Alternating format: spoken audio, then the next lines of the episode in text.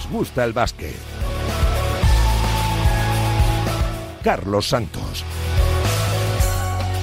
Y Raquel Valero, al frente de los mandos técnicos, ¿qué tal? ¿Cómo estáis? Muy buenas, bienvenidos una semana más a Nos Gusta el Básquet. Es un programa especial, porque ya está aquí la Copa del Rey, a puntito de arrancar la cita más especial del año. Un torneo imitado, con un formato exitoso, que ha dado resultado y que sigue siendo una de las competiciones más bonitas del deporte español, la competición del CAO que enfrentará desde este jueves en Granada a los ocho mejores de la primera vuelta buscando el trono que el año pasado levantó el eh, Barça en el Wizzing Center y que este año aspira a repetir en esa hipotética final ante el de Real Madrid. Juventud Tenerife, Real Madrid Breogán, Valencia Ocam Murcia y Barça Manresa. Esos son los cuatro duelos de cuartos de final en la competición que arranca el próximo jueves. Pendientes del parte médico, se lo va a perder seguro Corey Higgins, eh, que pasó por el quirófano y que estará tres meses de baja para corregir sus problemas en el pubis. También se lo pierde seguro Alocen, confirmaba el Real Madrid el pasado lunes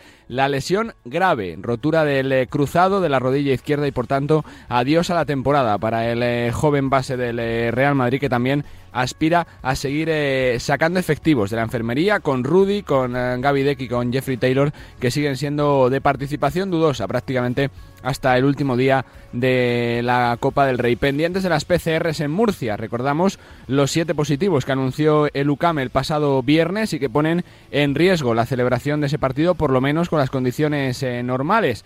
Vamos a ver cuántos jugadores recupera el equipo Sito Alonso, que desde luego va a llegar en una situación difícil a la cita coopera sin apenas haber podido trabajar con el eh, grupo al completo y con eh, jugadores todavía saliendo del eh, maldito coronavirus. En lo que se refiere a la ilusión, Breogán y Manresa intentando seguir soñando en una temporada histórica. Los gallegos con Sana Musa a la cabeza ante el Real Madrid, mientras que los manresanos, que ya le han ganado dos veces al Barça esta temporada, intentando darse el gustazo que se dieron hace 26 años proclamándose campeones de la Copa del Rey. La mejor noticia, el regreso del público después de la Copa en silencio del año pasado en Madrid, volverá a ver aforo, el del 75% por lo menos, en la competición de Granada a partir de este jueves. Una cita que, por supuesto, como todos los años, viviremos de principio a fin en Radio Marca, que la radio del eh, deporte se viste, como cada año, de radio del básquet para contar la competición más especial del baloncesto español. Todos quieren el trono del Barça y en la encuesta previa a la competición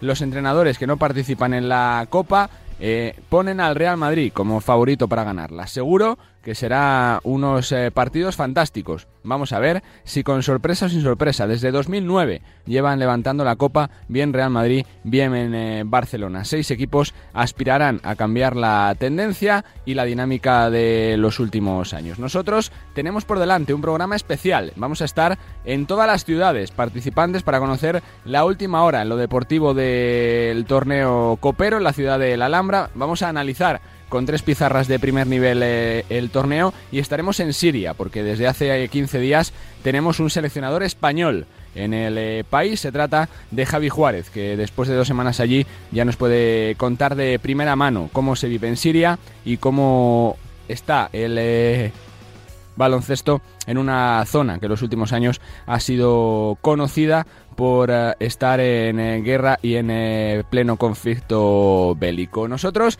que nos ponemos a ello, arranca Nos gusta el básquet, el último antes de la Copa. En el próximo ya conoceremos al campeón. Bienvenidos una semana más a Nos gusta el básquet en Radio Marca.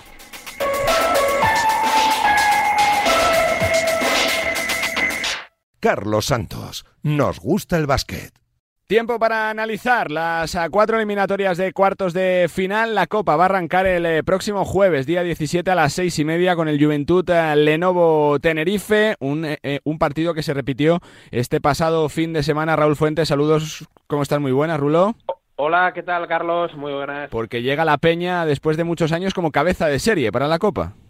Sí, la verdad es que llega en un momento un poco raro debido a estas dos derrotas seguidas en Liga CB ante Lenovo Tenerife, que será su rival, como bien comentas, y anteriormente ante Moraván Andorra, pero en el eh, cómputo general de la temporada, el Juventud de Badalona de Carlas Durán está realizando una magnífica campaña y bueno, siempre es difícil y complicado abrir el fuego, romper el hielo en el primer partido de la Copa del Rey. Será este jueves a las seis y media, pero es evidente que la Peña ya tiene experiencia necesaria y suficiente como para intentar tirar hacia adelante ese partido ante un equipo tan y tan competitivo como es el Canario para querer jugar las semifinales del sábado. Te pregunto por el parte médico, por el tema deportivo, cuántos viajan.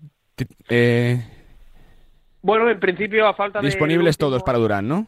Sí, sí, sí. Eh, en principio a falta de, del último entrenamiento, la, la Peña va a viajar este miércoles hacia, hacia Granada, pero no hay ninguna ausencia por eh, lesiones. Es verdad que habrá que ver algún que otro problema físico que pueda arrastrar algún que otro jugador, sobre todo los más veteranos, ¿no? Como Pau Rivas y ante, y ante Tomic, pero eh, de momento buenas noticias para Carlas Durán que eh, puede contar con la totalidad de sus hombres. Gracias Raúl, enseguida vuelvo contigo. Así está el Juventud de Badalona. Viajamos a Tenerife. Joel Rodríguez, muy buenas. ¿Cuál es la última hora del conjunto canario? Hola, buenas. El Canaria jugará su novena edición de la Copa del Rey. Ha estado ocho veces en el torneo del CAO y esta será la novena. Sexta ocasión consecutiva en la que el equipo de Chus Vidorreta se clasifica para la Copa. Desde el año 2017, el Lenovo Tenerife no ha bajado de los ocho primeros clasificados en el momento de clasificarse para la Copa del Rey. Buscará el Canarias igualar o superar su mejor participación eh, copera, que es llegar a semifinales. Por ejemplo,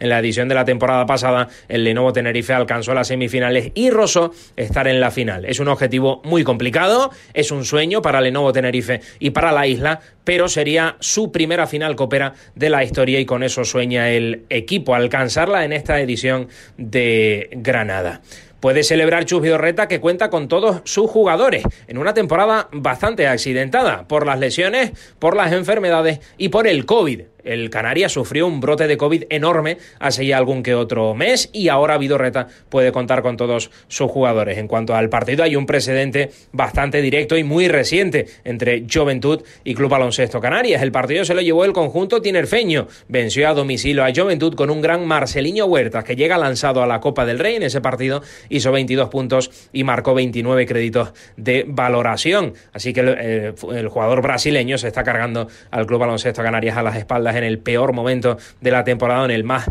complicado. Eso sí, Marceliño no estará solo. El Lenovo Tenerife tiene potencial con jugadores como Bruno Fittipaldo, Gio Shermadini, Aaron Dorne, Cansula Manovi, etcétera, etcétera.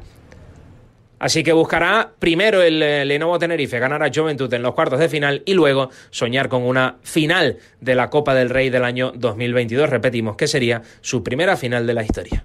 Y de la última hora del eh, conjunto canario de Tenerife, que hablar de la segunda eliminatoria Real Madrid-Breogán. Saludo a Nacho Donado. Nacho, ¿qué tal? Muy buenas. Con la última hora del Real Madrid que pasa por el parte médico. Ayer eh, se conocía la lesión eh, de Alocen, se pierde lo que resta de temporada, pero bastantes dudas tiene Pablo Lasso antes de ese duelo del jueves. Sí, dudas además que, que, son de jugadores importantes como pueden ser Rudy o puede ser Taylor y que evidentemente van a condicionar a un Real Madrid que ya de por sí llega bastante tocado a este duelo, ganó este fin de semana con muchos apuros, el tropiezo ante el Barcelona evidentemente fue una gran herida, pero eh, lo cierto es que también se ha acostumbrado a remontar últimamente en Europa y aunque no llegue en su mejor momento, luego es verdad que se crece en este tipo de, competiciones. En cuanto al parte médico, relatabas la duda de, de, Taylor, de Rudy y la de Gavidec también, ¿no, Nacho?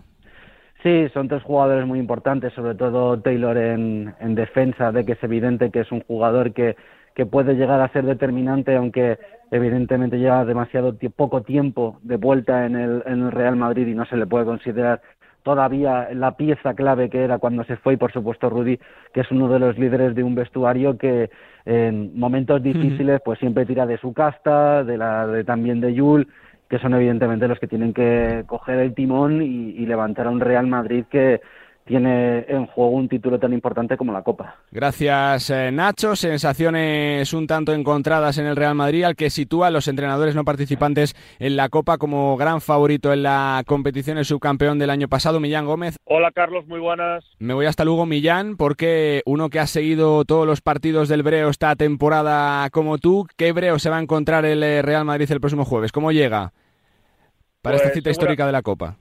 Pues seguramente en uno de los mejores momentos de la temporada. Después de una victoria por 17 puntos ante Valencia Basket, el Brogan se ha mal acostumbrado, por así decirlo, a victorias eh, con ventajas eh, muy grandes. Desde la primera jornada 19 a Tenerife, 32 a Betis, eh, ganando claramente en muchas canchas, sin ir más lejos en la Fonteta se llegó a colocar 28 arriba, aunque es cierto que después eh, recibió 47 puntos en el último cuarto, pero pese a ello ganó. Un Brogan muy ilusionado, que además yo creo que ha ganado confianza porque es la primera victoria con Bel Comersis como primer entrenador en su debut en el en el Pazo. Hay que recordar que hasta cuatro entrenadores han dirigido al Brogan este año, primeramente Paco Olmos y luego Javi Muñoz interino y luego Muriol Comas por el COVID de, de Javi, ahora Belco el cuarto. Por tanto, un Brogan que además tiene un mérito añadido, que ha tenido dos, dos brotes, ha jugado eh, muy tocado en, en, Malresa en su día en noviembre y hace apenas unos días en, en Sevilla contra Betis, un Brogan muy ilusionado con un Sanamusa de exhibición tras exhibición, creciendo exponencialmente, Recuerdo siempre que en el mes de noviembre no fue elegido entre ninguno de los tres mejores jugadores del mes por parte de los medios de comunicación en Lugo, pero su crecimiento es exponencial. Pero así a todo creo que, como dijo Joan Peñarroya en la previa del partido en, en, en de Brogan Valencia, el equilibrio para mí es eh, otros jugadores, la verticalidad y el campo abierto de, de, de Travel Hayes, el tiro y la defensa de, de, de Tyler Kalinowski, la defensa y anotación y dirección de Eric Quintela y de un escolta como su hermano Sergi, eh, y por supuesto, un hermano mayor, un líder como Rasim Mahalbasic, que a mí me lo parece desde el primer día, y recordarás que incluso en una entrevista aquí en Radio Marca con Paco Olmos, a una pregunta mía, Paco eh, confirmó que, que, realmente Rasim Mahalbasic es el líder de este equipo. Bueno, pues toca repasar también las series eh, del viernes. Ya hemos eh, contado la última hora de las eliminatorias que arrancan el jueves, pero es que el viernes prometen emociones fuertes. Desde las seis y media de la tarde con ese Valencia Basket Ucam Murcia. Saludo a Noel Rodilla. Noel, ¿qué tal? Hola, Carlos, ¿qué tal? Porque se habla mucho ¿no? en la previa de Valencia Basket como un posible tapado para la competición, que llega muy en forma, con jugadores recuperados y parece que con un gestor uh, de grupo como Joan Peñarroya, que está, bueno, pues eh, va todo rodado, ¿no? Antes de la Copa, Noel. Sí, porque si me llegas a preguntar sobre uh -huh. cómo llega el, el, Valencia Basket a la Copa hace un mes y medio, probablemente te puedo decir que las esperanzas o las posibilidades de hacer un buen papel probablemente se reducen a la mitad de cómo llega Valencia Basket claro. ahora mismo. Ayer eh, se publicó bueno, el porcentaje de los entrenadores, de las posibilidades que tenía Valencia Basket en hacerse con esta copa y asciende un 16,6%. Yo subiría un poco, incluso hasta el 20%, viendo que Valencia Basket en estos 11 partidos de este 2022 tan solo ha caído en dos eh, mm. de ellos y fue un minuto y medio ante Gran Canaria en Eurocup y el último cuarto, tercer cuarto, último cuarto de este pasado domingo ante Breogán. Esto, evidentemente, es causante de poder contar con la totalidad de los jugadores de la plantilla y es que para Peñarroya la pesadilla ha sido las lesiones y el coronavirus y tener que hacer frente a partidos muy importantes con jugadores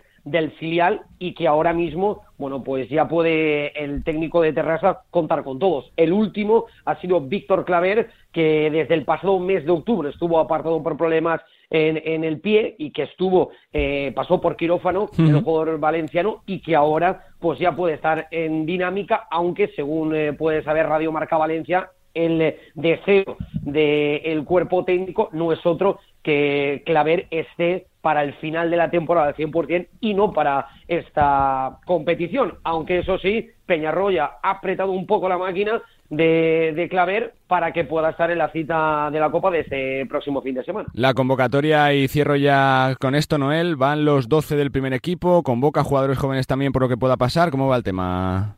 Bueno, de, de Valencia, momento, Noel. de momento esperaremos a ver qué es lo que ocurre en esta semana, porque ya sabes que con esto del coronavirus claro. nunca se puede saber. La buena noticia, como digo, es que estarán los 12 eh, en principio eh, de la primera plantilla, los jugadores profesionales, como se llama eh, entre comillas, y veremos si Peñarroya puede mover algo del filial. Yo creo que sí que puede ser que pueda mover alguna ficha del filial, como digo, por si acaso, porque desde luego que Valencia Basket eh, esta temporada tan solo ha podido contar con toda la plantilla al completo en dos jornadas de liga en esta campaña.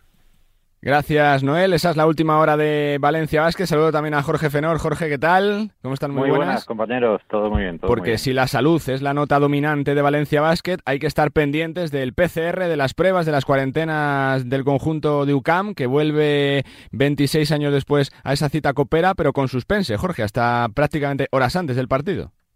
Sí, con suspense porque el viernes se conocía la, cancelación, el aplazamiento del partido contra el Barcelona por un brote precisamente del coronavirus dentro de la plantilla de Lucas Murcia. Se sabe ya, seguro, Sito Alonso era uno de los positivos, pero los nombres de los jugadores se han eh, querido guardar, se han querido permanecer en el anonimato, con lo cual no sabemos exactamente hasta cuántos, incluso hasta cuántos eh, jugadores han sido positivos. Sí podemos deciros que el sábado por la mañana se realizaron contratest a algunos de los jugadores que no habían dado positivo, todos salieron negativos y a los pocos que vimos por allí eran sobre todo chavales del filial y al griego Basileia Iris, que sí que estaba haciéndose esas pruebas. No pudimos ver a los grandes protagonistas de este, de este equipo, con lo cual realmente no sabemos las bajas que va a tener. También sabemos que a partir de hoy iban a unirse a los entrenamientos algunos de los jugadores cuya carga vírica era bastante baja con lo cual se consideraba que no iban a poder ser contagiosos, digamos, contra sus compañeros y entonces iban a poder tratar de adaptarse a los entrenamientos. Pero el COVID ha llegado en el peor momento posible para este UCAM Murcia, que venía con la flechita para arriba, como se suele decir, que venía en un estado de forma bastante bueno, eh, le ha hecho hacer una clasificación histórica para esta Copa del Rey pero al final pues el COVID ha llegado en el peor momento posible de la temporada. Eh, Jorge, por lo que se habla en la ciudad, dentro del club, hay, hay sensaciones positivas, porque claro, ya no solo el COVID, es que no puedes trabajar con la plantilla al completo, que prácticamente... Eh, juegas ese, ese, ese, ese choque de cuartos eh, prácticamente sin poder trabajar con cuatro o cinco jugadores ¿no? durante la semana. Sí, como te digo, hoy se empiezan a incorporar algunos de los jugadores, pero hasta el viernes, eh, perdón, hasta mañana, mañana miércoles es cuando se van a hacer las pruebas eh, de, PCR previas al viaje, que sería el jueves. Hasta esa, hasta ese momento no se va a saber realmente cuántos de los jugadores de la primera plantilla pueden viajar. Dentro del club son muy optimistas porque, como os he dicho antes, la mayoría de las pruebas PCR van a una, una carga bastante baja, con lo cual se presupone que al final van a poder viajar la inmensa mayoría de, los jugadores de la primera plantilla. Pero efectivamente, después de una semana sin apenas haber entrenado juntos, lo van a notar bastante. También puede ser que ese descanso le haya venido mm. bien al club. Sí. Veremos, saldremos de dudas el próximo viernes a partir de las seis y media. Gracias, Noel. Fuerte abrazo. Un abrazo. Gracias, Jorge. Fuerte abrazo. Lo contaremos. Un abrazo a todos. Valencia Basket UCAM Murcia, la primera eliminatoria de cuartos de final del viernes, el tercer duelo de cuartos de final, pendientes, como nos decía Jorge Fenor, de las pruebas PCR que se van a realizar mañana miércoles, en la antesala del viaje, para saber con cuántos eh, jugadores disponibles cuenta Sito Alonso en su regreso, 26 años después a la Copa del Rey, ahora sí, jugada por méritos propios. Y Raúl, te tenía que preguntar por el cuarto enfrentamiento, por ese derby entre el Barça y el Manresa, sobre el papel, el Barça gran favorito de la Copa, pero los precedentes de este año señalan dos victorias de Manresa sobre el Barça. Raúl. Sí, en Liga Catalana, en la final, en el Nou Cungos y luego en el Palau Laurana, ¿no? En uno de los encuentros más recordados, sobre todo para la entidad del Valles, en esa prórroga donde ganó el conjunto que dirige eh, Pedro Martínez. La verdad es que el Barça, como actual campeón, es verdad, es eh, favorito y de momento va a tener la ausencia ya confirmada de Cory Higgins, que el pasado lunes pasaba por el quirófano, fascia a plantar, tres meses de baja, las dudas de Alex Abrines y de Pierre Oriola. Eh, Lobezno, Abrines mm, viajará con el equipo, todavía no ha debutado en lo que va de temporada, pero sí está en dinámica de grupo y veremos si lo de Pierre Oriola, que no juega el capitán desde el pasado 21 de diciembre, puede tener unos minutos. Yo personalmente lo veo complicada, aunque una de las pistas que nos ha dado el club es que en las próximas horas eh, Oriola va a comparecer ante las medios de comunicación junto con mm. Jacek el técnico lituano, así que quizá el capitán viaje a Granada y se pruebe antes de ese choque del viernes. En clave de Manresa, Raúl, con em, varios focos, ¿no? Con la temporada de Moneque, con la temporada de Baco, Dani Pérez de selección, sale todo, ¿no? Y con una fantástica racha de resultados positivos en, las últimas semanas. Sí, la verdad es que es el equipo más, más vistoso, más alegre. Parece que es el equipo de la Liga CB que, que mejor se lo pasa jugando a baloncesto. Es eh, cierto que eh, perdieron hace 10 días en Bilbao ante el equipo de Alex Mumbrú, pero el otro día dieron buena cuenta en el Cungos de Casa de Mon eh, Zaragoza y entre eh, Chima Monek, el nigeriano, Ismael Baco, Yakun Kubasima, el propio Dani Pérez, pues la verdad está confeccionando un equipo muy, muy incómodo para cualquier rival. Viajarán con la única ausencia de su capitán, Guillem Joe, esa lesión en el talón de Aquiles que le aparta durante toda la temporada y, ¿por qué no? En Manresa hay una especie, Carlos, bueno, pues de ilusión por intentar repetir aquel sueño de 1996 cuando derrotaron al Barça en la final. En la Copa de Murcia, cuando eh, eh, se encumbró ese equipo manresano que después tocó la gloria con la, con la Liga y con el título ya mítico del TDK Manresa de Chichicreu Raúl, que será una gran copa y que por supuesto disfrutaremos cada día. Fuerte abrazo, gracias. Un abrazo, gracias a ti, Carlos. Así hemos repasado los cuatro cruces de cuartos de final el jueves 17. Juventud,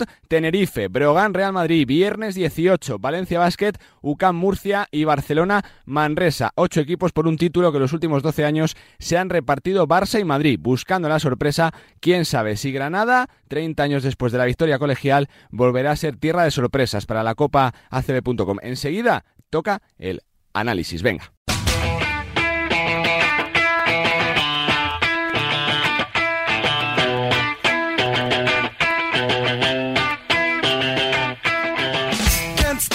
Repasada la última hora de los ocho equipos participantes en la Copa del Rey de Granada. Poco a poco ya se van sabiendo las últimas horas, los partes médicos, quién está, quién es baja, pendientes de los PCRs en Murcia para saber con cuántos jugadores puede jugar el equipo de Sito Alonso. Nos toca analizar uno por uno los cuatro choques de cuartos de final. Para ello tengo a tres pizarras de lujo, director de Gigantes. Eh, David Sardinero, ¿qué tal? Muy buenas, tardes. Muy buenas. Un abrazo. Miguel Lois desde, desde Full Basket y desde Dazón. Saludos, Miguel, ¿cómo estás? Muy buenas. ¿Qué tal? Muy buenas. Y desde OK Diario, Paco Rabadán. Hola, Saludos, Paco, ¿cómo estás? ¿Todo bien? Todo en orden, todo en orden, con muchas ganas de, Exacto. de ver esta copa que, que tiene miga, tiene miga. Yo no lo veo tan claro como lo ve todo el mundo. Vamos con ello, a ver qué, ¿Qué le parece a David? Primero, David, eh, te pregunto por el primer cuarto de final, ¿no? Por ese Juventud eh, frente a Tenerife. Se han visto las caras hace apenas tres días en ese partido de liga. Yo no sé quién ves favorito, si te parece eh, superior como se vio el pasado fin de semana a Tenerife, si das chance a Juventud. Pues mira, me ha sorprendido porque ayer veía la encuesta que hicieron, que han hecho a los general managers de equipos no clasificados. No sé si eran general managers o entrenadores exactamente, pero bueno. Eh, y Creo que eran los técnicos, ¿no? De los Creo equipos, entrenadores, sí. Pues mira, y daban favorito al Juventud y a mí me sorprende, ¿no? Yo creo que eh, es verdad que este año en el balance global de la temporada está mejor o ha sido mejor el Juventud, eh, tanto en Eurocup como en Liga Andesa, eh, pero bueno, vamos a ver qué pasa en la segunda parte de temporada y yo creo que Lenovo Tenerife es un equipo que va a ir a más en estos últimos meses de, competición y yo creo que puede llevarse este partido de, cuartos. Eh, creo que va a tener problemas para parar otra vez a Marceliño y esa combinación con Sermadini, así que bueno, vamos a ver, pero yo creo que, que Lenovo Tenerife se puede llevar ese partido. Tu pizarra, Miguel, de ese primer duelo de cuartos de final. Bueno, yo creo de, de entrada para cada eliminatoria de, de, la Copa de poco sirve mirar Sí, lo que ha pasado en- precedentes cero, recientemente, sí, sí. recientemente o en la Liga, ¿no? Porque la Peña fue capaz de ganar en, eh, en Tenerife, mm, bueno, Lenovo ha ganado en, en Badalona. Yo creo que, bueno, vamos a ver cómo, cómo se desarrolla el partido. Para mí, yo creo que la Peña va a tener que defender muy de cerca a Marceliño. No sé si va a ser Pau Rivas y Ventura los que eh, intenten, bueno, minimizar un poquito el impacto del, del brasileño y luego esa batalla en la pintura Shermadini y Tomic me parece que va a ser una de las claves del, del partido, ¿no? El que pueda controlar ese el rebote y, y, y dominar el, el ritmo creo que va a tener mucho mucho ganado. Dos de los equipos, Paco, que circulan rápido la, la pelota en la liga, ¿no? En la competición, con muchas asistencias, con mucho triple, con mucho juego de pase. Sí, desde luego, son dos equipos bonitos de ver, ¿no? Son yo lo que digo es que creo que Canarias tiene más Tenerife la fiabilidad, ¿no? Yo le veo siempre como el triple A de fiabilidad con Marceliño, con Sermadini. A mí siempre me garantizan un baloncesto ordenado, un baloncesto bueno, de calidad. Sí. Creo que Juventud a veces es un poco más irregular, ¿no? Entonces, yo creo que por esa fiabilidad, experiencia de, Tenerife le daría favoritismo en esta eliminatoria, pero sí que es verdad que, que es baloncesto bonito el que vamos a ver en este primer cuarto de final. Vamos con el segundo duelo, Real Madrid-Breogán. David, eh, viendo las sensaciones, uno puede pensar que está prácticamente al 50% viendo al Breo este fin de semana y los problemas del Real Madrid en las últimas semanas, pero se juega fuera del Pazo, es la Copa del Rey, es un torneo nuevo del Real Madrid. Yo creo David. que aquí, aquí lo veo mucho, muy, o sea, muy, muy decantado a favor del Real Madrid. ¿eh? Al final, Eh, es un equipo que hemos visto que compite muy bien en torneos cortos y que además, eh, especialmente en la Copa, incluso otras temporadas llegando muy mal, ha sido capaz de, reaccionar y de dar un buen rendimiento. Así que eh, yo creo que aquí, eh, jugador por jugador, va a tener seguramente problemas otra vez el, Real Madrid con, el, con los bases contrarios, que es algo que está pasando en las últimas semanas y que se ha acentuado y que además, bueno, pues a ver sin, eh, sin Alocen, que ya tenía un rol pequeño, pero que no deja de ser una baja más, eh, bueno, y vamos a ver qué sucede con, con Gaby Deck y con Rudy, pero en cualquier caso eh, creo que eso es más pensando en futuros enfrentamientos y que en el primero no deberían tener muchos problemas ante, ante Breogán. ¿Tu sensación eh, del duelo, Miguel?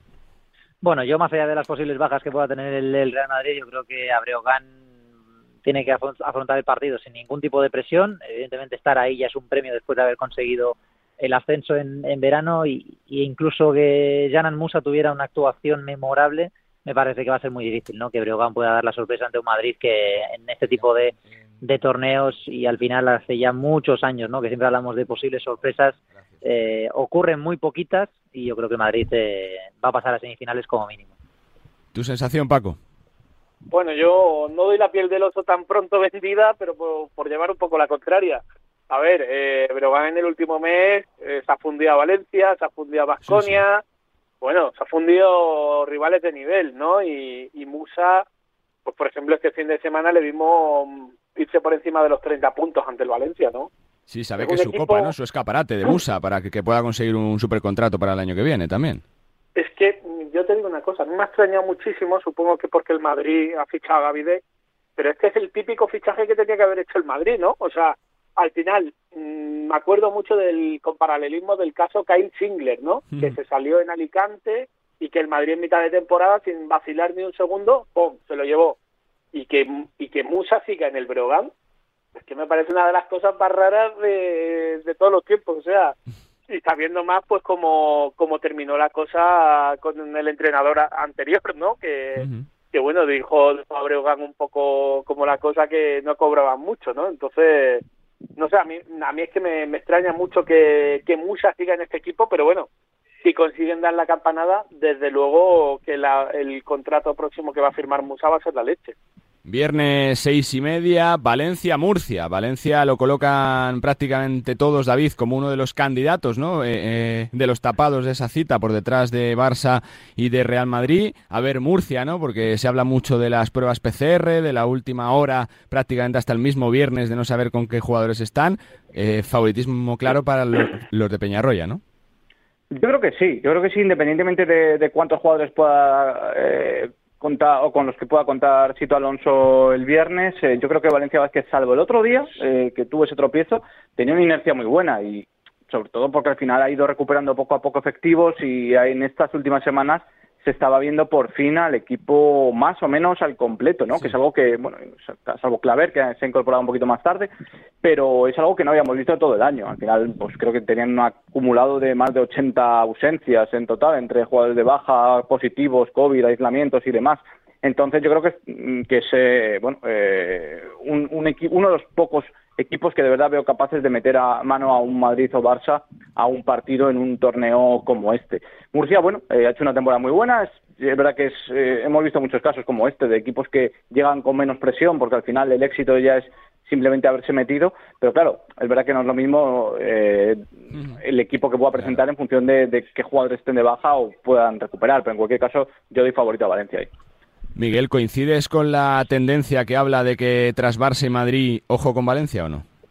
Sí, coincido, coincido con David. También pues metería ahí a, la Peña porque creo que se, lo ha ganado con creces tanto en Liga Andesa como en como en Eurocup. Para mí la clave de esa eliminatoria va a estar en la gasolina que pueda tener UCAM Murcia. ¿no? Yo creo que este parón justo antes de la Copa eh, con jugadores que vayan a salir de coronavirus, otros que no habrán podido entrenar seguramente como como equipo, creo que para mí, vamos a ver, yo creo que la primera mitad puede ser igualada sí, pero vamos a ver eh, a 40 minutos, además un equipo que depende mucho de su físico, ¿no? Como es UCAM Murcia y que le gusta meter ritmo al partido, eh, a ver cómo le afecta esta, esta situación, que evidentemente es una bueno, es una, eh, un fastidio absoluto, pero bueno, a ver cómo lo, cómo lo afrontan los murcianos. ¿Tu sensación, Paco, de ese cruce? Bueno, yo creo que el Valencia, para mí él es el gran outsider de la Copa, creo que Murcia ha hecho una gran temporada, pero ya está aquí con su premio y todo lo que no sea que el Valencia gane me parecería una sorpresa rocambolesca. Entonces, eh, yo es que en este, en este torneo sí que doy bastante, no favorito, pero sí que creo que el Valencia puede llevarse por delante si se encontrará al Barça o al Manresa y después al Madrid. Yo creo que, que el Valencia, vamos, para mí, con lo que he visto en el último mes y pese al tropezón que tuvieron en, el, en el contra Brogan en la última jornada de ACB, creo que los de Peñarroya han llegado a un nivel muy, muy potente y yo creo que ahora mismo son uno de los equipos más en forma de España y para mí uno de los outsiders del campeonato. Y por cerrar, ese Barça Manresa sin Higgins, con Dante Exum, dos victorias de Manresa esta temporada contra el Barça. David, los, los eh, precedentes cuentan de poco, pero yo no sé si con la dinámica de Manresa les das chance contra el Barça. Yo en principio creo que no. El Barça es verdad que está mostrándose muy solvente, eh, lo hemos visto también en el clásico de Euroliga el otro día yo creo que ya está en ese punto de crucero en el que incluso sin Higgins es capaz de poner unos ritmos altísimos de, exigencia, de, velocidad, de físico, al que muy pocos llegan. Y de hecho, el Real Madrid otro día vimos cómo le, cómo le pasó por encima en el, en el arranque. Yo creo que en un torneo como este van a salir con el colmillo mucho más afilado que en el partido de, Liga Andesa y creo que están mejor que en ese, que en ese punto en el que se enfrentaron a, Manresa, sin partidos alrededor de Euroliga tan cercanos al menos como en esa, como en esa ocasión. Así que yo creo que aquí el Barça también es claro favorito. ¿Tu sensación, Miguel? Bueno, el Barça yo creo que tiene el aviso de lo que ocurrió la temporada pasada contra Unicaja en los cuartos, un partido que fue duro y que tuvo que, reaccionar, creo, un menos 19 en, la primera mitad. Así que, bueno, yo creo que vamos a ver Baxi Manresa si es capaz de, mantener y de llegar al nivel físico que, propone el Barça, sobre todo a nivel a nivel defensivo, si es capaz de sostener ese nivel de energía durante 40 minutos, creo que durante toda la temporada lo ha conseguido y, y si es capaz de sostener ese, ese nivel, luego los pequeños detalles como pueden ser la experiencia, el nivel de acierto de jugadores puntuales van a marcar la diferencia. Yo creo que el Barça es favorito por, por, por plantilla y por todo, evidentemente, pero si Manresa es capaz de, de no obcecarse demasiado en, en, quién tiene delante y, pensar que esto es un premio también para, para el club, ¿por qué no pensar que puede haber una, una sorpresa? Cierras tú los cuartos, Paco. Bueno, yo creo que pese a que la estadística juega a favor de, de Manresa, esto es la Copa, ¿no? Y al final yo creo que el Barça ha aprendido de experiencias recientes dolorosas, ¿no? Y me acuerdo perfectamente de la Copa de hace dos años allí comentando contigo en Málaga, mm, Charlie, que Unicaja le metió mano al Barça, un Barça que venía Valencia, súper favorito. Eh, perdón, Valencia, Valencia, perdón, perdón, perdón, me he equivocado, Valencia. Y eh, creo que el Barça habrá aprendido de, de esas lecciones porque creo que, que Manresa no te perdona una. y el equipo de Pedro Martínez, aparte de ser uno del tercero en, actualmente en la, en la tabla, en la CB, yo creo que es un equipo que es muy sólido y que siempre te va a rendir con un 8, ocho y medio. Y el Barça como, como tontee un poco eh, se puede ir a la calle. Y entonces para mí si el Barça está a un nivel habitual, está concentrado y está con ganas y motivado, que es lo que hemos visto en las últimas semanas, no tendrán mayores problemas, pero como el Barça se ponga a especular, cuidado, cuidado. Dos temas que me quedan. Las semifinales, David, eh, supuestamente Tenerife, Real Madrid, Barça, Valencia. ¿Sigues viendo favoritos tanto Real Madrid como el Barça, sí o no? Yo creo favoritos son y que lo son inevitablemente. Al final la diferencia que hemos visto este año incluso es, eh, yo diría que más grande durante todo el curso que en anteriores. Es verdad que Valencia, eh, Juventud, eh, bueno, pues vamos a ver si Tenerife pueden estar ahí peleándolo, pero eh, si me preguntas por favoritos, yo creo que, inevitablemente son Real Madrid y Barcelona. Yo, sinceramente me apetece que pasen cosas raras, ¿no? Porque últimamente hablamos mucho de la Copa del Rey, del torneo de sorpresas, tal, y la realidad es que no ha habido tanta sorpresa últimamente. Esto es, esto es así. Y pues a mí me apetece también ver a otros equipos eh, tener esa alternativa o, hacer buenas historias, historias bonitas y, que le den un poco más de vida al torneo. Pero bueno, vamos a ver qué, nos depara. Y si finalmente es Real Madrid y Barcelona, ojalá veamos unos grandes partidos de, baloncesto de muchísimo nivel y que pues en este caso el Real Madrid eh, aguante un poco más que en el clásico y yo estoy seguro de que si llegan a esa final van a competir mucho más que el que pasado viernes. ¿Ves sorpresa Miguel o no? No, yo voy en la misma línea que, que, David, la verdad. Yo creo que a todos nos gustaría, entre comillas, no tener esas narrativas que a veces se, se pueden vender bien y que muchos clubes trabajan para, para ello, pero desde 2009, que no gana un equipo la Copa que no es eh, Barcelona y Madrid, que es Vasconia. Entonces, y Vasconia no está en la Copa, ¿no? O sea, que fíjate cómo... Ni que se asomen por las finales, Miguel, tampoco, que es que esa es otra, claro. Salvo Valencia hace cuatro años, Málaga hace dos, siempre son eh, Real Madrid y Barça, claro. Eso es, salvo ediciones puntuales eh, y que pueden coincidir con momentos en este caso, ¿no? Entre, con un Barça que ha tenido problemas en los últimos años como, como estructura de club, a mí me parece que es difícil que haya sorpresas, al final es lo normal, los favoritos imponen su ley y, vamos a ver qué ocurre en, en, Granada. Pero si tuviera que apostar, yo creo que Madrid y Barcelona se van a citar en la, en la final del domingo. Verso suelto, Paco, ¿hay sorpresas sí o no? Para mí la sorpresa, si la puede dar alguien, es el Valencia. Creo que Peñarroya está creciendo como entrenador. Lo hemos visto que a poco que a Peñarroya le pongas un, unas ruedas, el tío te monta un Fórmula 1 y creo que es el gran peligro ¿no? de, esta Copa del Rey para evitar el, el inevitable Real Madrid-Barça, ¿no? que todo el mundo piensa que va a haber en el domingo. A ver, yo creo que, que del 90% va a ser un Madrid-Barça pero que ese 10%, si le tengo que dar un margen a algún equipo para que se cuele, a Valencia Vázquez. Entonces, uf, no sé. Luego, eh, una hipotética final Madrid-Barça, viendo la psicosis que, que tiene el Madrid al Barça en este tipo Vamos de con eso ahora, no te adelantes, Paco, no te adelantes. No, me adelanto, no me adelanto. Bueno, pues yo te digo, 90% Madrid-Barça y ese 10% de verso suelto se lo damos al Valencia a ver si se cuela. Ya lo ha cebado Paco David en un panorama de Real Madrid-Barça en la final, viendo que el Barça se ha llevado los tres últimos clásicos de forma solvente, que ha ganado seis veces seguidas en el Wizzing Center, nueve de los últimos doce. ¿Este Real Madrid está para competir de tú a tú con el Barça o no? Vamos a ver qué Real Madrid llega a la Copa. Eh, en cuanto a las bajas, si está Gavidec, si está Rudy, eh, bueno, a ver en qué estado están y, cuántos partidos pueden disputar y cuántos tramos pueden disputar, porque eso para mí va a marcar mucho de, lo que veamos del Real Madrid en, Granada. Al final, seguramente para el Brogan, como decía, no es tan importante, pero sí que igual en unas semifinales o en una final acaba siendo decisivo, ¿no? Eh, yo creo que con todo el favorito es el Barça, por la inercia y por la tendencia que lleva. Yo creo que incluso ellos lo, lo, asumen así y saben que es la, la, realidad, aunque también pienso que en estos torneos el Barça va a echar mucho de menos a Corey Higgins. Eh, antes lo comentaba en cuanto a que eh, con Dante Exum han encontrado una pieza que les da algo que no tenían, que es ese primer paso, esa explosividad, esa, esa longitud que tiene el australiano.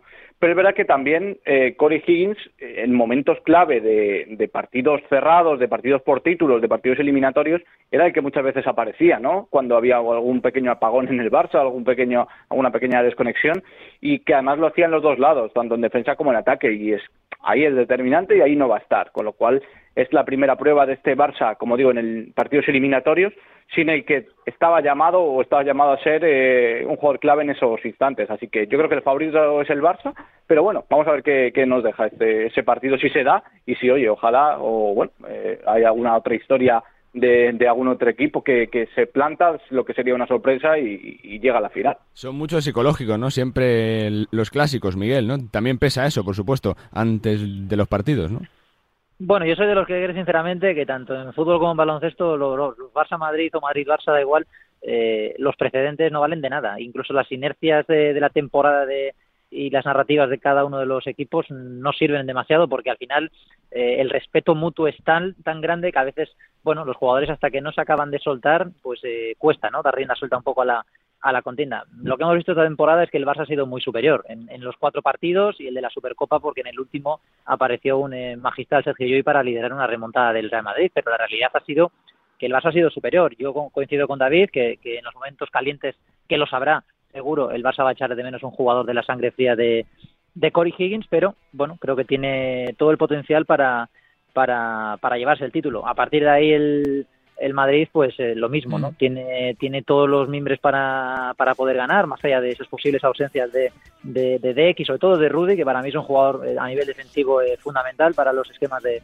de Pablo Lasso, pero si se produce esa final, yo creo que, bueno, yo creo que vamos a ver un, evidentemente un partido mucho más igualado de lo que vimos en el Wizzing hace unos días. Cierra Paco. Bueno, a ver, yo creo que, que si el Madrid se ve con el Barça en la final, creo que al Madrid le va a dar el telele. O sea, el Madrid ahora mismo lo veo que no sabe a dónde va, que, vive de arrebatos de sus jugadores y que tiene que encontrar un orden y un equilibrio en las ideas.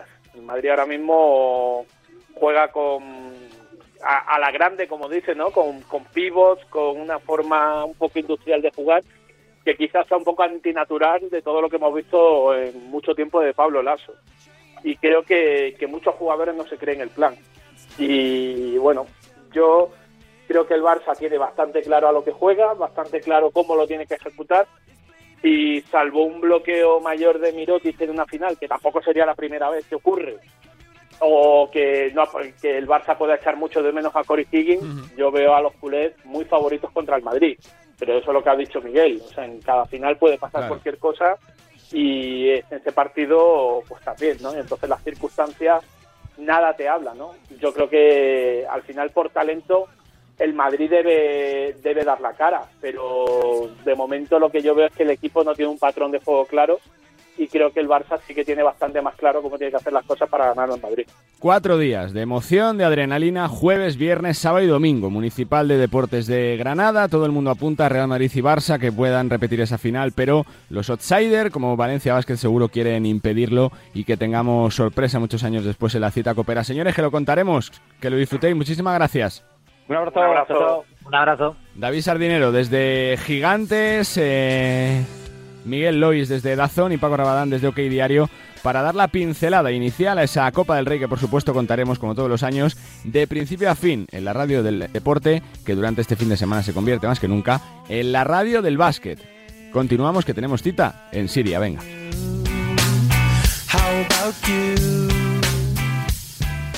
Bueno, pues eh, me apetece mucho marcharme hasta Damasco, hasta Siria, hasta un eh, territorio yo creo que virgen para el baloncesto eh, nacional y que desde hace unos cuantos días pues tiene a Javi Juárez como seleccionador eh, de Siria y ya sobre el terreno en eh, Damasco. Javi, ¿cómo estás? Muy buenas.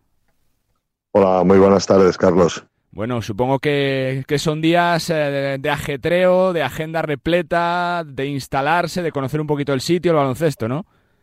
De mucha marcha. Sí, muchísima, muchísima. Son días de muchísima intensidad. eh, independientemente del cargo que ocupo, venir a, a este país está siendo, bueno, pues hasta ahora la aventura de mi vida, más vital, más personal que, que a nivel baloncesto, aunque obviamente la responsabilidad del cargo que ocupa eh, te hace, bueno, pues realizar tu trabajo, pero sabiendo que estás en un sitio absolutamente diferente y, en los momentos que vive este país ahora mismo, pues apasionante en todo, en todo momento. Te quiero preguntar por el germen, ¿no? De, de la llamada, cómo surge todo, cómo se ponen en contacto contigo, porque supongo que la primera vez es un poco shock, ¿no? Jolín, es, es eh, Siria, es un país que siempre se ha conocido como zona de conflicto en los últimos años. ¿Cuál fue tu reacción, eh, Javi? Bueno, yo este año por circunstancias personales no podía dejar Madrid. Mm. Eh, a partir de noviembre, que bueno, pues las, eh, estas circunstancias eh, se fueron mejorando mucho, bueno, pues entra, empieza a entrar el gusanillo por volver a entrenar.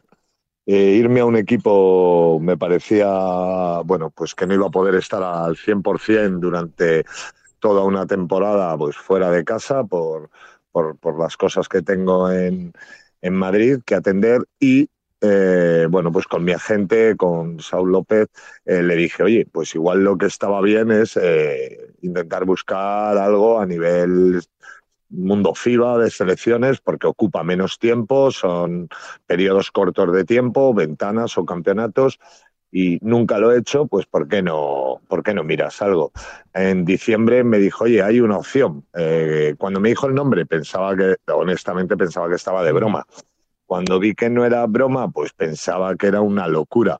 A partir de ahí, pues día a día vas cogiendo información, te vas poniendo primero en el baloncesto de este país, en la situación eh, del país, eh, principalmente pues, por mi familia, mi gente de allí, y saber si, si venir era factible.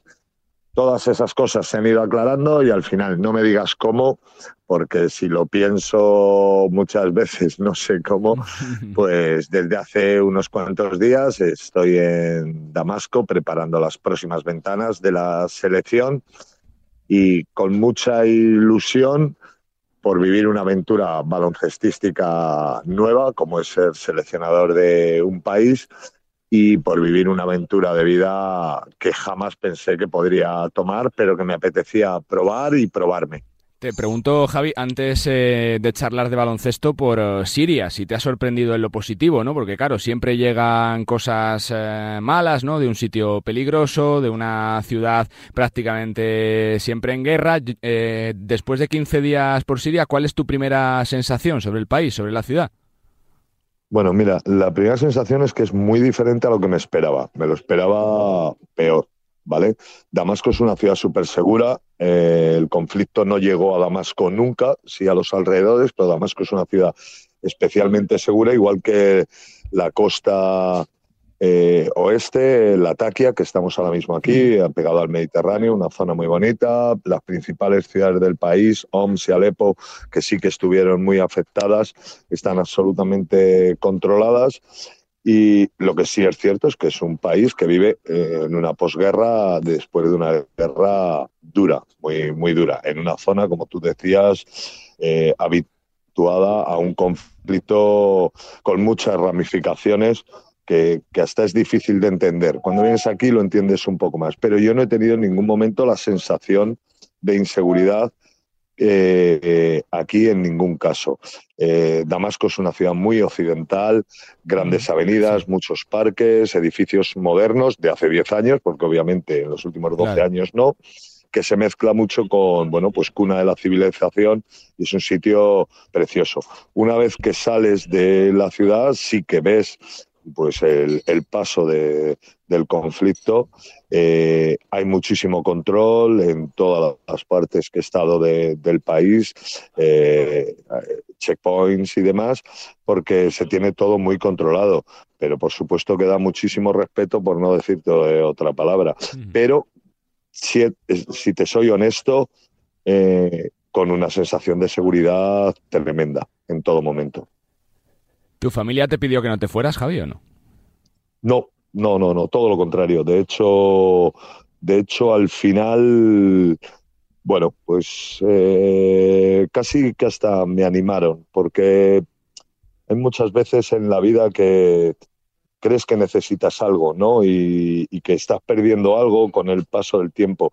Yo, por la edad que tengo, jamás hubiese pensado que era capaz de tener una aventura así pero pienso que soy de los que creo que solo se vive una vez en la vida, que necesitaba probarme y, también eh, que necesitaba, necesitaba algo diferente pues que aprender, que conocer. En mi caso eh, tengo hijos y creo que todo lo que voy a vivir aquí va a ser muy positivo para mí y, y para, para mis hijos, para los míos, para los que me rodean, porque alguien me dijo que cuando haces viajes como este nunca mm. vuelves al mismo lugar, que no ves las cosas igual y que era mucho mejor dos años antes que dos días después. Y la verdad es que me convenció y dije, pues ya tengo un par de razones para venir y solo hacía falta poner otro par de razones y aquí estoy. Eh, Javi, eh, de curiosidad, el tema de la selección de jugadores, ¿cómo es? Porque claro, supongo que que llegas de nuevas, que conocerías poco o prácticamente cero del baloncesto en Siria. ¿Cómo has hecho para gestionar un poquito el tema de la selección, de reclutar jugadores para esta... Bueno, obviamente mi, me, informé de todos los jugadores que participaron en los dos primeros partidos de las ventanas, todos los que estuvieron en la órbita de selección. Luego vi partidos de nacionales. Siria es un país que tiene pasión por el baloncesto. Yo, los partidos de aquí de casa, los equipos importantes, hay entre 8 o 10 mil personas y por qué no caben más en el pabellón. Eh, menos tampoco, porque yo creo que son pabellones para que entren 7.000 y entran 10.000. Eh, tienen mucha pasión por el baloncesto El único problema que vi es que la selección es muy veterana. Como comprenderás, después de 12 años de conflicto, la mayoría de los jugadores son por encima de la treintena. Hay una generación de nuevos jugadores que, que me apetece y que creo que es mi obligación ir incluyéndolos en la selección, porque obviamente Siria no es una potencia a nivel mundial, ni siquiera de la zona de baloncesto, sí que han conseguido clasificarse para la Copa Asia, que es un poco como la Eurocopa de selecciones, eh, que es un gran éxito este verano, pero creo que es importante ir regenerando la selección, porque estos jugadores eh, jóvenes no han tenido competición todos estos años y hay un salto tremendo, ¿no? Eh, por razones obvias. Eh, me he encontrado unos jugadores con unas ganas tremendas, una actitud tremenda, como la mayoría de la gente que conoce en el país, con una voluntad de vida descomunal, con un muy buen carácter, mucho más parecido a nosotros de lo que podemos imaginar, especialmente a la gente de, del sur, a la, gente de Andalucía.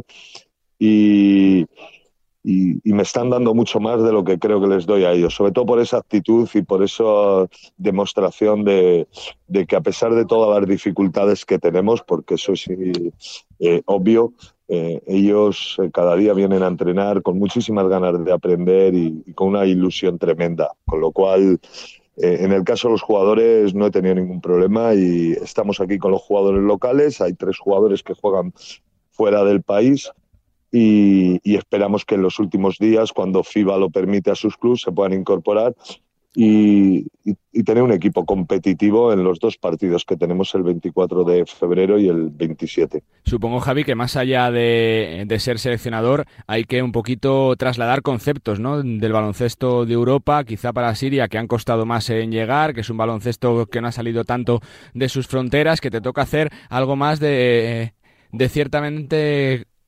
colonizador ¿no? del baloncesto allí sirio, ¿no?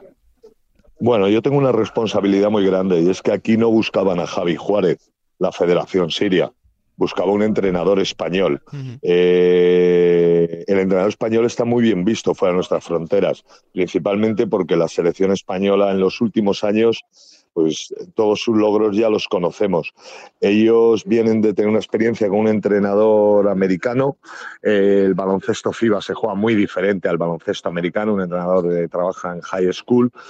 Y ellos han mirado un poquito más al baloncesto español. Eh, la casualidad de que yo estuviese sin equipo y que las circunstancias hayan dado, a ellos les ha hecho muchísima ilusión y yo creo que tengo que intentar trasladar, bueno, pues ese baloncesto que a ellos les gusta, ese baloncesto español, porque gracias a él me ha abierto esta puerta y voy a intentar pues llevar los conceptos que, tenemos hoy en día en el baloncesto español a, a un país donde se juega un baloncesto anticuado. Es decir, yo he visto aquí más zonas eh, en los partidos eh, mm. grandes, zona 2-3, que en la Liga Free Basket, que juegan amigos, ¿no? Es decir, eh, hay un salto muy grande, el baloncesto es algo que cambia continuamente y, Siria tiene ganas de, de, evolucionar y bueno, pues si han pensado que el baloncesto español puede ayudarles a evolucionar, yo estoy absolutamente de acuerdo con ellos que los entrenadores españoles podemos trasladar una metodología que durante muchos años nos está dando muchos éxitos en nuestro país y que sale fuera. La primera impresión de los primeros días, Javi, es que se sigue más la NBA, que te hablan de LeBron James, de, Westbrook, de, Durant, o se te pregunta mucho por el Real Madrid, por Doncic, por Garuba, por la ACB.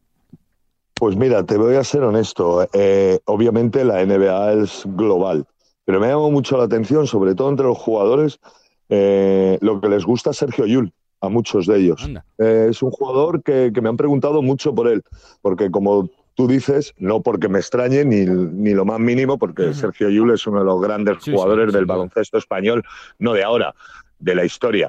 Pero eh, sí que me podían haber preguntado, como tú dices, pues por Luka Doncic, sí que me podrían preguntar, por Pau Gasol, sí que me podrían preguntar, pero no, eh, es verdad que, en este país he encontrado mucho madridista, mucha gente también del, del Barcelona, pero seguramente por mi paso por el Real Madrid, que para ellos ha sido un atractivo sin duda cuando viesen mi currículum, mucha gente madridista de este país me ha venido y me pregunta mucho por, por, por Sergio Yul, ha sido el jugador que más me han preguntado, lo cual me, me gusta que tengan buen gusto baloncestístico, como no.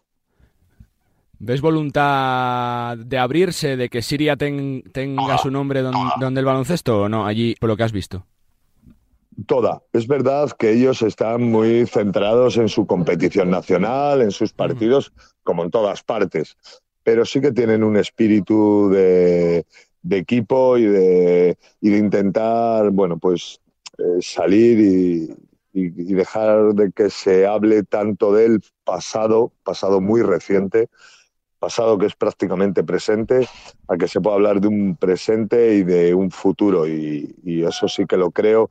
Y a eso es a lo que he venido, realmente, a, ponerme mi granito de arena muy pequeño, ínfimo, que no tiene mucha importancia, porque el baloncesto eh, no deja de ser un deporte, una pasión para muchos, pero cuando se está reconstruyendo un país y demás, pues se tienen que recomponer todas las cosas y ellos lo están intentando ya lo estaban intentando antes de venir yo y yo soy pues una parte más de esa, de esa recomposición en el caso del baloncesto, del deporte y, en ello estoy eh, metido, ¿no? En intentar ayudar a que así sea.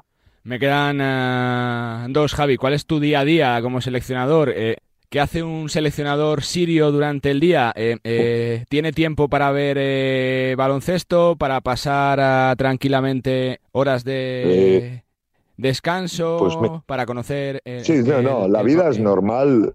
La vida es normal de cualquier entrenador. Estamos entrenando muchos días, dos sesiones, algunos una. bueno, obviamente intentas conocer pues algo de la zona eh, más turística y que más te interese. Y luego, pues si te digo, esa es una parte, es decir, la vida normal que se puede tener aquí, que nos puede parecer anormal, pero realmente es mucho más normal, eh, por lo menos en mi caso, en el día a día. Y la otra parte del día, pues te podría decir otra cosa, pero realmente lo que estoy haciendo es alucinando, porque es un mundo nuevo, en unas circunstancias nuevas para mí, e intento intento no olvidar nada de lo que me está pasando aquí, porque jamás me había pasado, jamás pensé que me podía pasar y, no quiero olvidar porque está siendo fascinante la, aventura en sí a nivel personal. Para terminar, te tengo que preguntar por la Copa del Rey. Eh, queda nada para que ya comience desde tu perspectiva de entrenador, también siguiendo los partidos por la temporada por la televisión, eh, ¿ves eh, que es otra vez una Real Madrid-Barça? ¿Que, puede haber sorpresas o no, Javi? ¿Cómo lo ves? Bueno, siempre esperamos sorpresas en la Copa, los aficionados, la gente del mundo del baloncesto, pero también siempre esperamos una final Barça-Madrid, eh, qué duda cabe. Entonces, la lógica dice que sí pero bueno, alguna sorpresa se dará. Lo que sí que veo es una copa en la que hay tres equipos que me parece que tiene muchísimo mérito que estén ahí, eh, como son eh, Breogán, eh, un recién ascendido, como le pasó a Bilbao hace dos años en Málaga. Creo que tiene muchísimo mérito que Manresa vuelva después de tantos años a la Copa, después de una magnífica temporada ambos equipos. Y me alegra infinito que un club como Murcia, en el que estuve, vaya a la Copa por primera vez. Bueno, estuvo una vez porque era anfitrión. Eh, me alegra infinito, pues son tres equipos que no suelen estar y que van a dar un colorido que la Copa necesita. Por otra parte, creo que es una Copa de grandes decepciones. Yo creo que hay muchos clubes que están hechos para estar ahí, que no van a estar. Y, y, que van a tener que en la segunda parte mejorar una temporada que para mí, el que no estén en la Copa, es un fracaso. Para mí que no ver en la Copa a un Vasconia, para mí no ver en la Copa a un Unicaja, eh, para mí no ver en la Copa a un Gran Canaria, se hace difícil de entender. ¿no? Estos últimos años, equipos como Burgos, pues esperábamos todos a principio de temporada que estuviesen. Entonces, digamos que es la Copa de la rebelión de estos tres, ¿no? y del fracaso de otros tres. Pero creo que es una gran noticia que, que aparezcan estos equipos y que, y que transmitan esa ilusión que llevan demostrando todo el año a la competición sin duda más bonita que, que yo creo que hay en el baloncesto europeo, quitando la Final Four de la Euroliga. Pues eh, Javi, que solo tengo que desearte suerte, eh, felicitarte por la valentía, por este nuevo reto, que la próxima ventana de febrero nos pondremos los partidos de la selección eh, siria para ver qué tal juega la selección de Javi Juárez y que disfrutes todo de esta experiencia vital, deportiva y personal. Javi, gracias y suerte. Muchísimas gracias a vosotros por acordaros de mí y nos vemos pronto. Pues con eh, Javi Juárez desde Siria vamos poniendo punto y final a este Nos gusta el básquet especial, Copa del Rey, porque no queda nada para que arranque una de las citas más importantes del año en el calendario deportivo, un eh, torneo que siguen en, numerosos países y que suele concentrar en la ciudad organizadora a ojeadores de la NBA, directores deportivos de todos los clubes de Europa intentando cazar talento y se verá muchísimo en eh, Granada a partir del eh, próximo jueves. Una cita que recordamos se seguirá íntegra como cada año, en la radio del deporte, que es la radio del básquet. Disfruten de la Copa del Rey, de la compañía, de la radio del baloncesto y sean felices. Nosotros nos escuchamos la semana que viene, donde ya tendremos campeón de la Copa del Rey de este año. Chao.